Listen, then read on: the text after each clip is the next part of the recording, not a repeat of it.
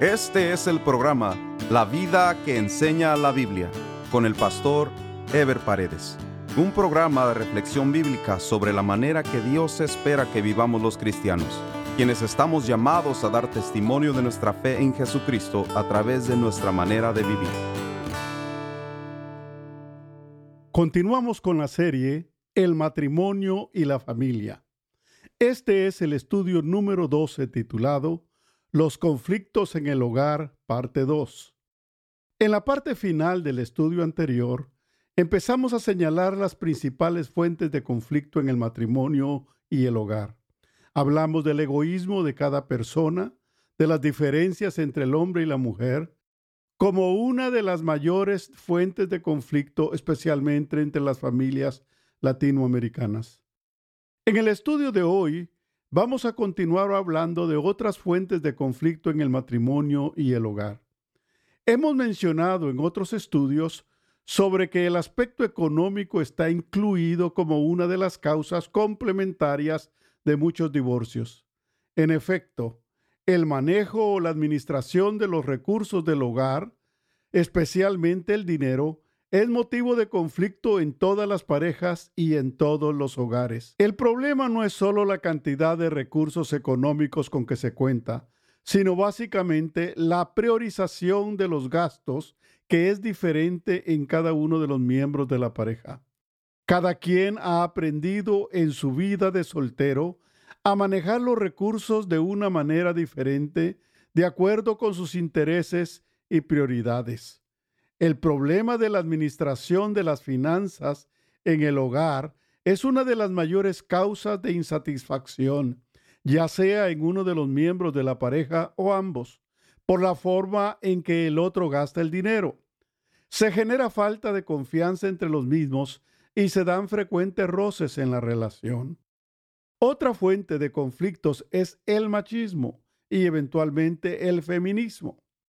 La caída de la humanidad provocada por el pecado trajo varias consecuencias negativas.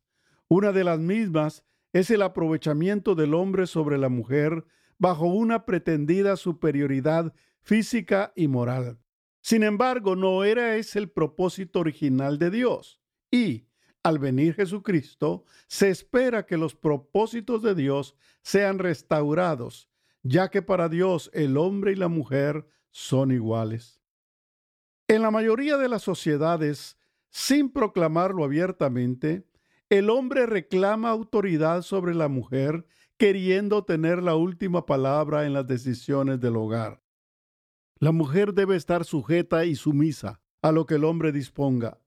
La mujer se debe exclusivamente al hogar, a los hijos y a la satisfacción del esposo, no importa el comportamiento y la conducta del mismo. Cuando esto se produce en el matrimonio, la mujer se desarrolla insatisfactoriamente en la relación. Y una mujer insatisfecha no puede ser feliz y no puede desarrollar su potencial. En muchas sociedades, la mujer se revela a esta situación en busca de igualdad.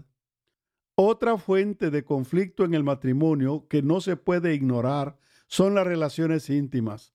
La forma de entender y de satisfacer la necesidad sexual es diferente entre el hombre y la mujer. Para el hombre la relación íntima es cuestión de instinto y orgullo masculino. Para la mujer es cuestión de sentimiento, trato y comprensión.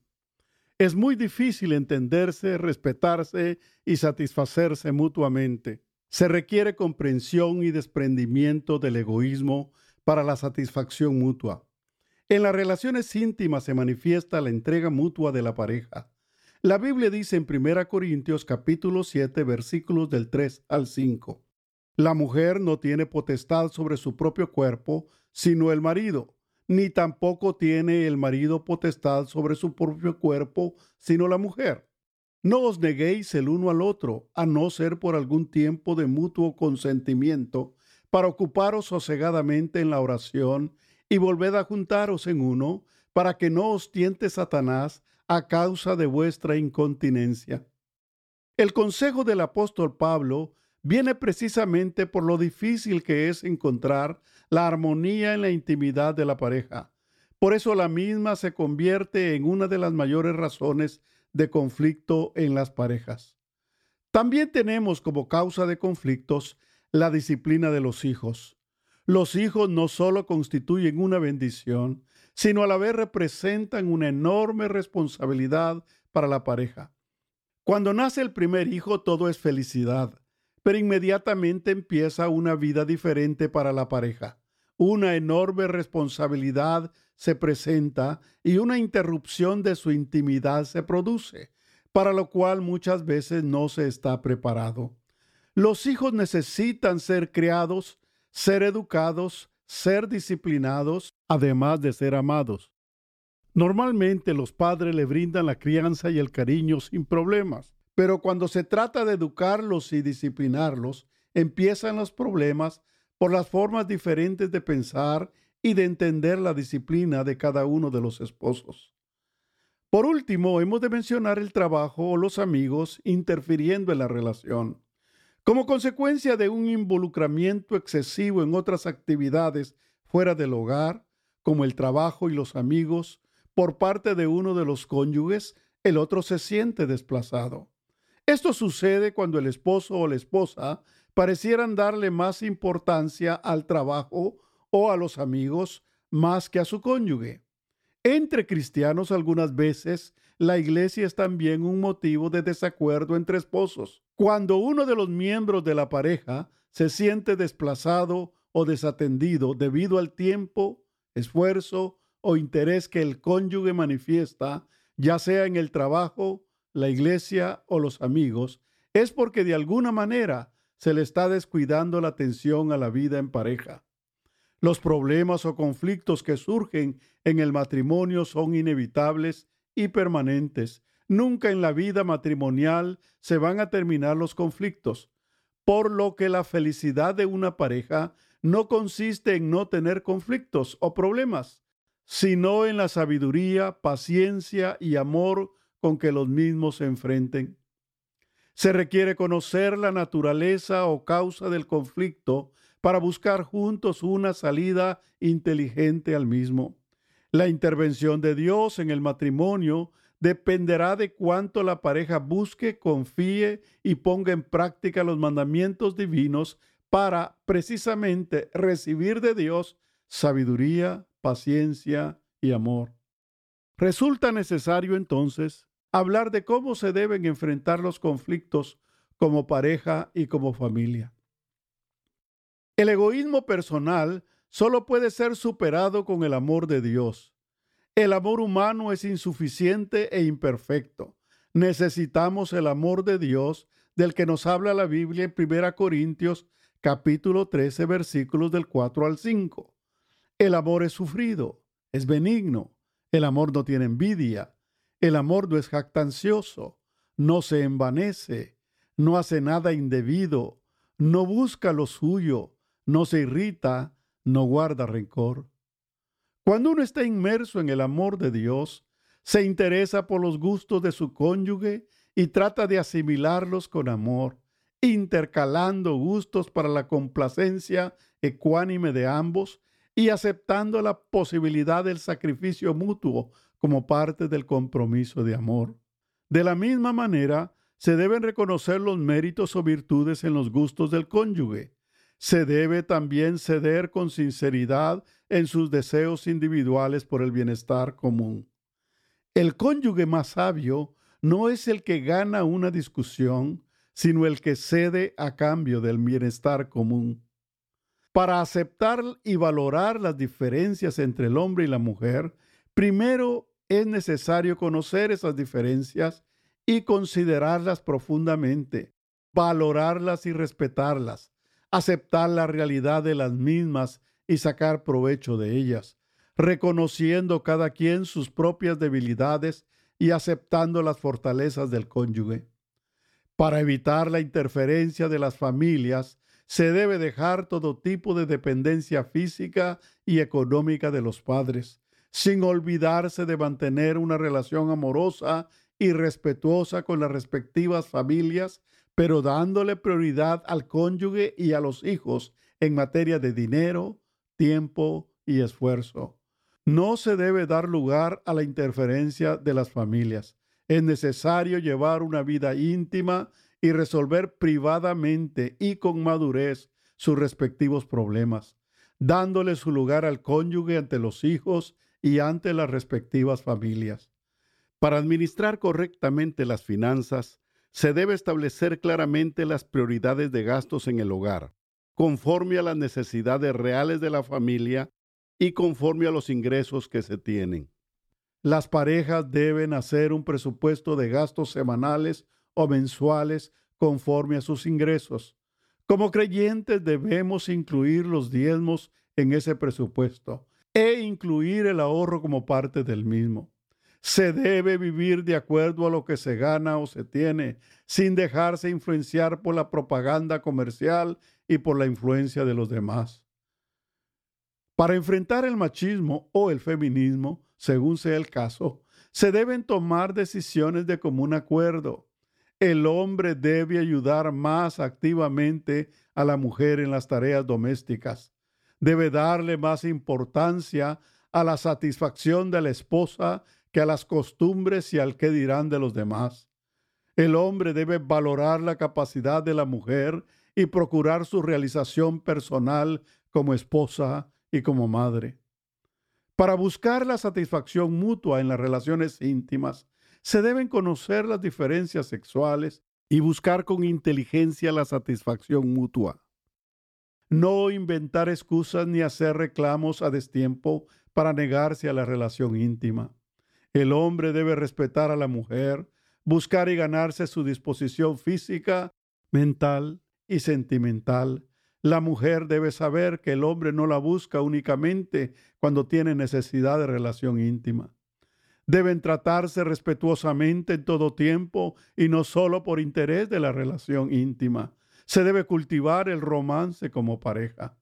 Respecto a la disciplina de los hijos, los padres deben asumir con responsabilidad y de mutuo acuerdo la corrección de los hijos, poner reglas de respeto y autoridad en el hogar, dando el ejemplo los padres y ejecutando las consecuencias si los hijos no las cumplen. Los padres deben dar con equilibrio, cariño y disciplina a cada hijo, sobre todo darles un buen ejemplo de conducta. Por último, para evitar la interferencia del trabajo o amigos en la relación, el esposo debe manifestar con hechos que su esposa y sus hijos son más importantes que el trabajo y sus amigos. Y la esposa debe evidenciar con hechos que su esposo es más importante que los hijos. El matrimonio no es una unión espiritual, por lo que se deben atender las necesidades materiales y sentimentales en el hogar pero con equilibrio y proporción, ya que la pareja y los hijos, así como necesitan comer y vestirse, así también necesitan amor, tiempo y atención de calidad. Cualquier intención o conocimiento para evitar los conflictos que producen los diferentes problemas en la relación conyugal son vanos si no se busca la dirección de Dios. La dirección de Dios es lo único que nos puede ayudar a evitar que los conflictos destruyan la relación, pues es el amor de Dios y no el nuestro el que debe prevalecer y el mismo no se manifiesta si no tenemos comunión íntima con Dios. Por otro lado, la oración no es suficiente si no hay cambios e intenciones concretas hacia el cónyuge. Cada cónyuge espera que el que se cree más espiritual muestre por su conducta esa espiritualidad. Hay aspectos fundamentales en el matrimonio, en la familia y en todas las relaciones interpersonales que deben ser consideradas para disfrutar la relación con los demás. La Biblia nos habla de la sabiduría y la humildad como elementos esenciales de la conducta para llevarnos bien con los demás. Proverbios 16, del 16 al 20, nos da una preciosa descripción de cómo la sabiduría y la humildad pueden bendecir nuestra vida y nuestras relaciones. El pasaje dice, mejor es adquirir sabiduría que oro preciado, y adquirir inteligencia vale más que la plata. El camino de los rectos se aparta del mal, su vida guarda el que guarda su camino. Antes del quebrantamiento es la soberbia, y antes de la caída la altivez de espíritu. Mejor es humillar el espíritu con los humildes que repartir despojos con los soberbios. Nuestra realización como individuos está sustentada en la calidad de nuestras relaciones interpersonales. Nuestro desarrollo integral no depende exclusivamente de nuestros logros individuales, sino además nuestros logros relacionales, principalmente con las personas con las que mantenemos relaciones interpersonales cercanas. Cualquier relación no solo debe ser sostenida por un amor sincero, sino también por principios inteligentes que nos permitan el respeto y la entrega mutua.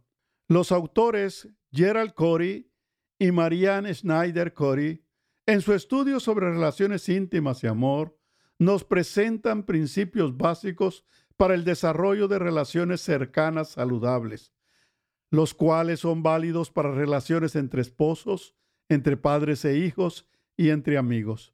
Se necesita suficiente entrega y compartir mutuo para establecer la confianza y el sentido de interdependencia pero también es indispensable el respeto a la individualidad de cada quien para no perder el sentido de seguridad y autoestima propia de cada persona. Cada miembro de la relación debe contar con el espacio necesario para expresar sus deseos e insatisfacciones en condiciones de respeto y confianza mutua. Cada persona debe asumir responsablemente su propio nivel de felicidad sin inculpar a la otra persona por su falta de felicidad. En cualquier relación cercana nos debemos mutuamente y estamos impuestos a contribuir a la felicidad de la otra persona. Pero cada persona es, en última instancia, responsable de su propia felicidad en la medida de su entrega social y su realización personal, por lo que cada persona debe asumir con responsabilidad las consecuencias de sus propios actos sin echarle la culpa al otro miembro de la relación por sus fracasos o frustraciones. Debe haber en cada persona una voluntad activa para el sostenimiento de la relación. Debe haber en cada persona una reflexión o evaluación personal para revisar si está haciendo o poniendo lo suficiente de su parte para mantener viva y sana la relación. No dar por sentado que la relación se va a mantener sin hacer lo propio. Debe haber una apertura hacia cambios y nuevas experiencias juntos. Una relación crece, cambia y se retroalimenta. No siempre las condiciones van a ser las mismas pueden haber cambios que provoquen resistencia. La relación debe sustentarse bajo principios de igualdad, especialmente entre esposos. Debe evitarse el sentido paternalista o de superioridad en la relación. Esto sucede cuando en la relación uno de los miembros considera ser el único capaz de dar o soportar. Aceptar la posibilidad de otras fuentes de confianza fuera de la relación en toda relación íntima o cercana tienden a desarrollarse los celos y el sentido de exclusividad, pero debe aceptarse la posibilidad de que cada uno de los miembros pueda tener otros amigos de confianza con quien compartir. Entre esposos debe haber la seguridad en sí mismos para confiar en la fidelidad de su pareja y no caer en una posesividad enfermiza que asfixia la relación evitar manipular, explotar o utilizar al otro. En todas las relaciones existe el peligro de la utilización o manipulación de uno de los miembros por el otro, tanto en las relaciones de amigos, novios, esposos y principalmente entre padres e hijos. Se puede manifestar el deseo de control y manipulación de la relación en favor de uno de los miembros. Cada persona debe hacer por sí misma lo que tiene que hacer y no esperar que la otra lo haga.